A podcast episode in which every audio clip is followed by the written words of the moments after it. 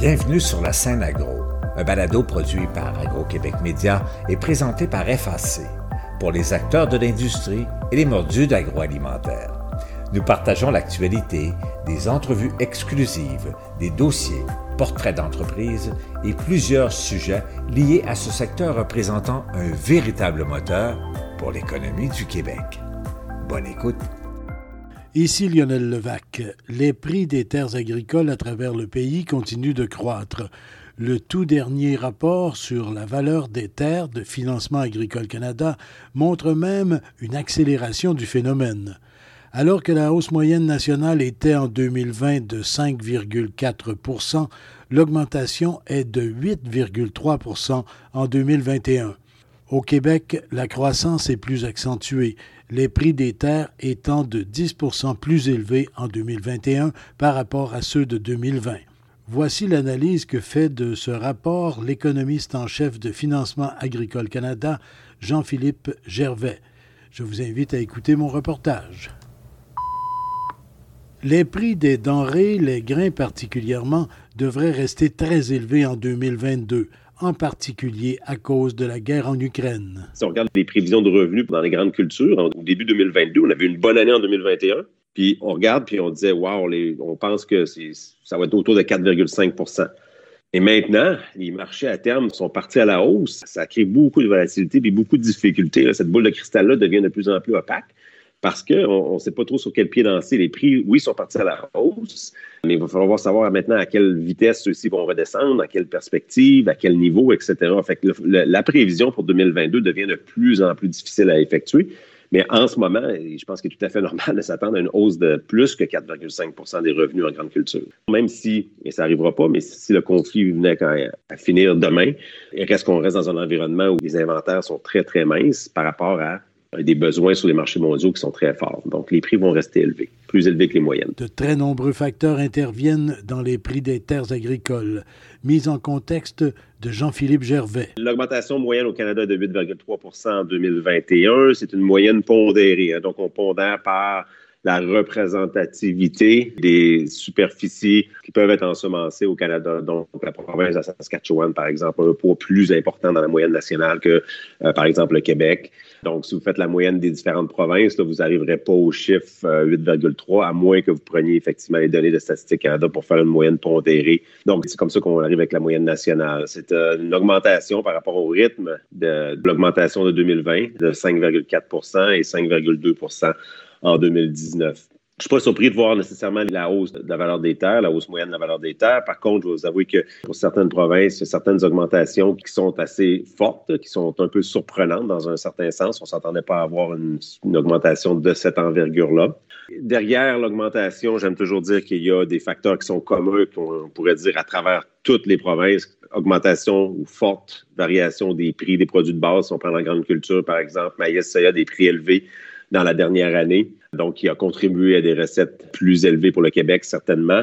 Faiblesse des taux d'intérêt aussi. On a eu dans l'année 2021, on a atteint euh, le plus bas euh, niveau de taux d'intérêt ou de coût d'emprunt moyen. On a commencé en 2021 à voir ces coûts d'emprunt-là augmenter et on a eu une hausse du taux d'intérêt de la Banque du Canada récemment. On va en avoir d'autres. Derrière ça, derrière la demande forte, faible taux d'intérêt, prix élevé des produits de base. Et aussi, je pense, un facteur qu'il faut mentionner puis souligner, dans plusieurs régions, je pense que c'est quelque chose qui ressort, c'est l'offre limitée. Parce que les entreprises veulent prendre l'expansion, on a une offre limitée de terres disponible sur le marché. Et puis, lorsqu'on parle de offre limitée, demande qui reste toujours très forte, on a un certain optimisme dans l'industrie, des perspectives de croissance intéressantes, ça pousse la valeur des terres à la hausse. Si on fait un survol brièvement des différentes régions au Canada, au Québec, encore même, je dirais, là, tantôt, j'ai dit que le rythme d'augmentation au Canada avait augmenté. Hein. donc, on a toujours une hausse, mais cette hausse-là a pris un peu de vitesse. Mais au Québec, je pense que c'est encore plus évident. On avait 6,4% d'augmentation en 2019, 7,3 en 2020. 10% en 2021. Donc, le dernier chiffre pour l'année qui s'est terminée au 31 décembre, c'est 10% en moyenne pour la province de Québec.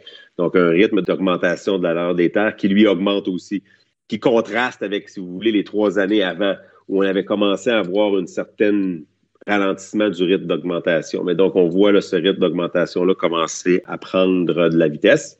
Dans le reste du Canada, bien, On a eu plusieurs défis, entre autres, si on regarde dans les prairies canadiennes, il y a eu une sécheresse très, très, très, très significative. On a eu d'autres ennuis du côté du Manitoba en termes de météo, etc. Mais somme toute, si on regarde les recettes agricoles en grande culture à l'échelle canadienne, ben, ces recettes-là ont augmenté de 10,7% en moyenne.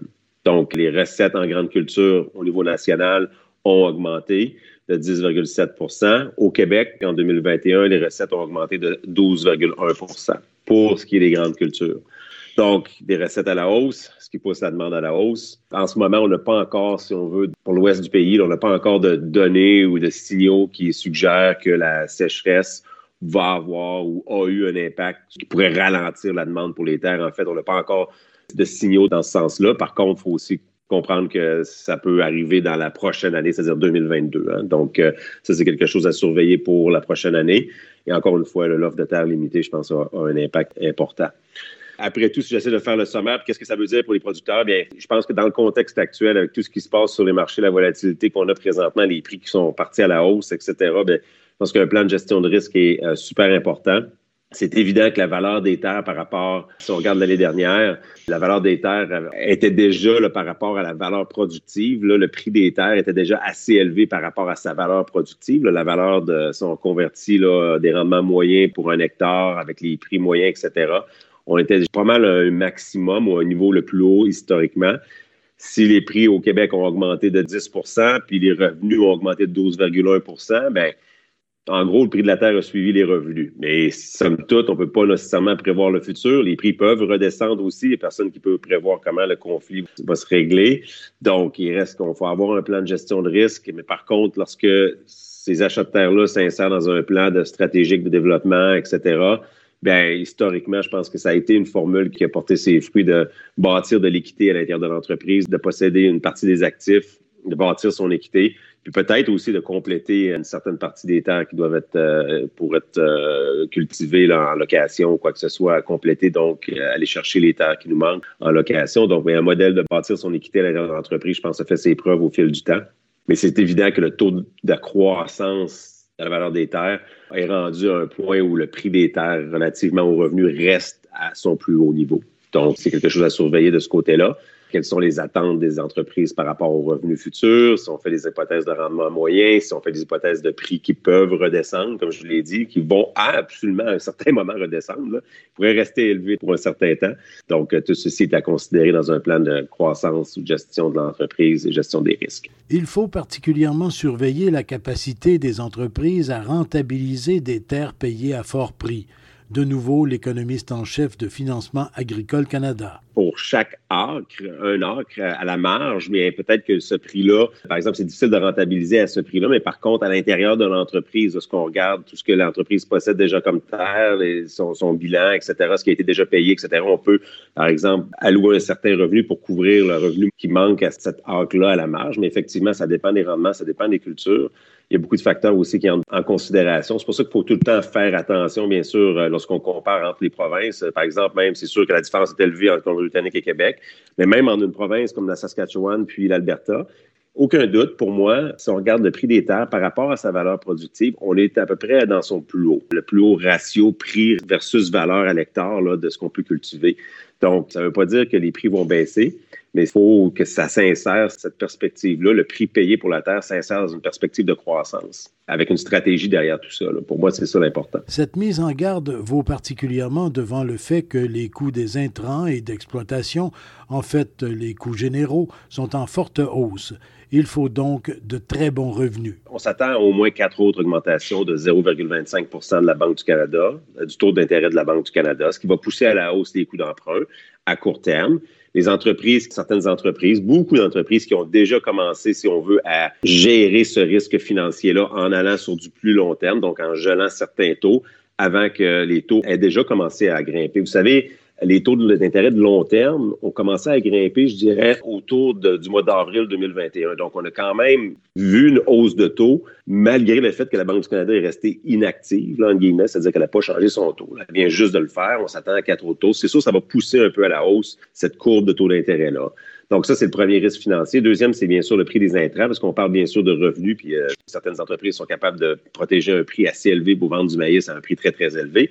Par contre, a aussi pour l'année 2022, tout ce qui est incertitude reliée à la, production. Deuxième, on ne sait pas quel genre d'année on va avoir. Il y a le coût des intrants qui vont affecter la profitabilité, etc. Donc, on dirait que on était déjà dans une période très volatile. La situation actuelle fait qu'on a comme augmenté un nouveau plateau en termes de volatilité, en termes d'incertitude. Je pense que ça, c'est la première chose à considérer, c'est vraiment l'aspect gestion de risque sur la ferme. C'est sûr donc une hausse de taux. Mais pour moi, ça pourrait avoir un impact, mais je vais être clair. Pour moi, un des facteurs les plus importants, c'est le revenu. Si on est capable d'avoir une bonne année, si on est capable de maintenir des prix, je pense que c'est pas réaliste de penser que les prix vont se maintenir au niveau où ils sont. On peut penser qu'au fur et à mesure qu'il y a l'incertitude sur le conflit, mais si on est capable d'avoir des prix, une demande encore forte, parce qu'on les inventaire, même avant, le seuil a commencé à grimper, là, bien avant le conflit. Là, donc, il reste une demande très forte pour ce qu'on est capable de produire. Donc, ce qui fait qu'on devrait s'attendre à des prix intéressants. Si on est capable d'avoir des rendements, pour moi, le revenu est critique. Si on est capable de maintenir un revenu qui croît, qui continue à croître, parce qu'on a eu des bonnes années derrière nous, malgré le fait qu'on a eu des rendements plus difficiles 2020, etc. Les prix ont. si on est capable de croître le revenu, je pense que ça, c'est un facteur pour soutenir la valeur des terres. Mais il ne faut pas non plus, je pense, penser que le rythme d'augmentation va se poursuivre au même rythme, c'est-à-dire pour les prochaines années, nécessairement. Il apparaît également qu'il y a rareté de terres sur le marché, même si l'impact de ce phénomène est difficile à chiffrer. La demande est soutenue entre autres par de nouveaux acheteurs pour une agriculture dite de loisirs.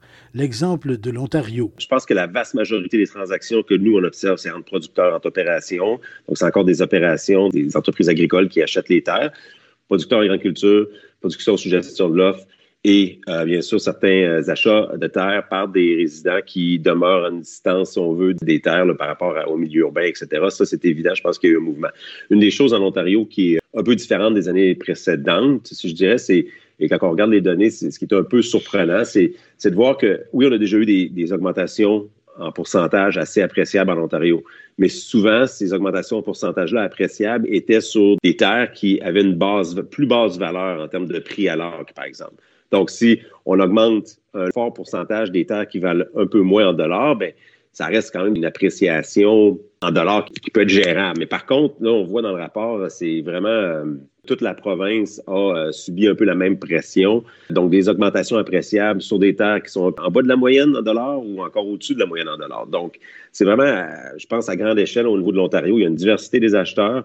Et oui, effectivement, il y a un phénomène d'achat urbain, c'est-à-dire d'entreprises agricoles à, temps partiel, ce qu'on appelle en anglais le hobby farm, donc quelqu'un qui le fait à temps partiel, non pas pour se procurer une première source primaire de revenus, mais donc une, seconde, source secondaire, Donc ça, effectivement, c'est un phénomène qu'on observe un peu plus en Ontario qu'ailleurs. Ce phénomène-là est vrai en Colombie-Britannique aussi et aussi vrai jusqu'à un certain point au Québec aussi. À l'analyse, Jean-Philippe Gervais estime prudent de voir la croissance des prix des terres dans une perspective de moyen terme.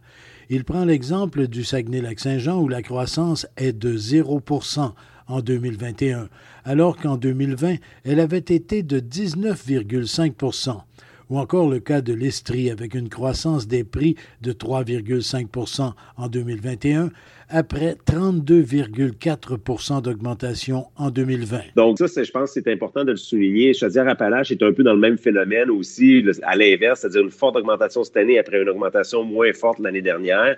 C'est utile, je pense, si on est un acheteur ou si quelqu'un impliqué dans, dans le secteur, de bien regarder la tendance au moins du moyen terme, pas juste du court terme la dernière année, mais de regarder voir c'est quoi les facteurs. Parce que le marché est dynamique, il s'ajuste, prend un certain temps, l'information circule à une certaine vitesse, etc. Donc, de bien regarder sur quelques années pour bien comprendre les tendances, bien comprendre le marché, de pas simplement s'arrêter à une donnée. ça, c'est un exemple où, oui, effectivement, Saguenay, c'est stable cette année, mais ça suit une année, euh, somme toute, qui était beaucoup supérieure à la moyenne provinciale du Québec euh, l'année dernière. Ici Lionel Levac. À propos de changements climatiques et de phénomènes météorologiques, sécheresse, inondations, etc., Jean-Philippe Gervais indique que pour l'instant, il ne semble pas influer sur le prix des terres. Au revoir. Vous avez aimé ce contenu? Suivez la scène agro pour rester à l'affût de l'actualité agroalimentaire. Merci et à bientôt.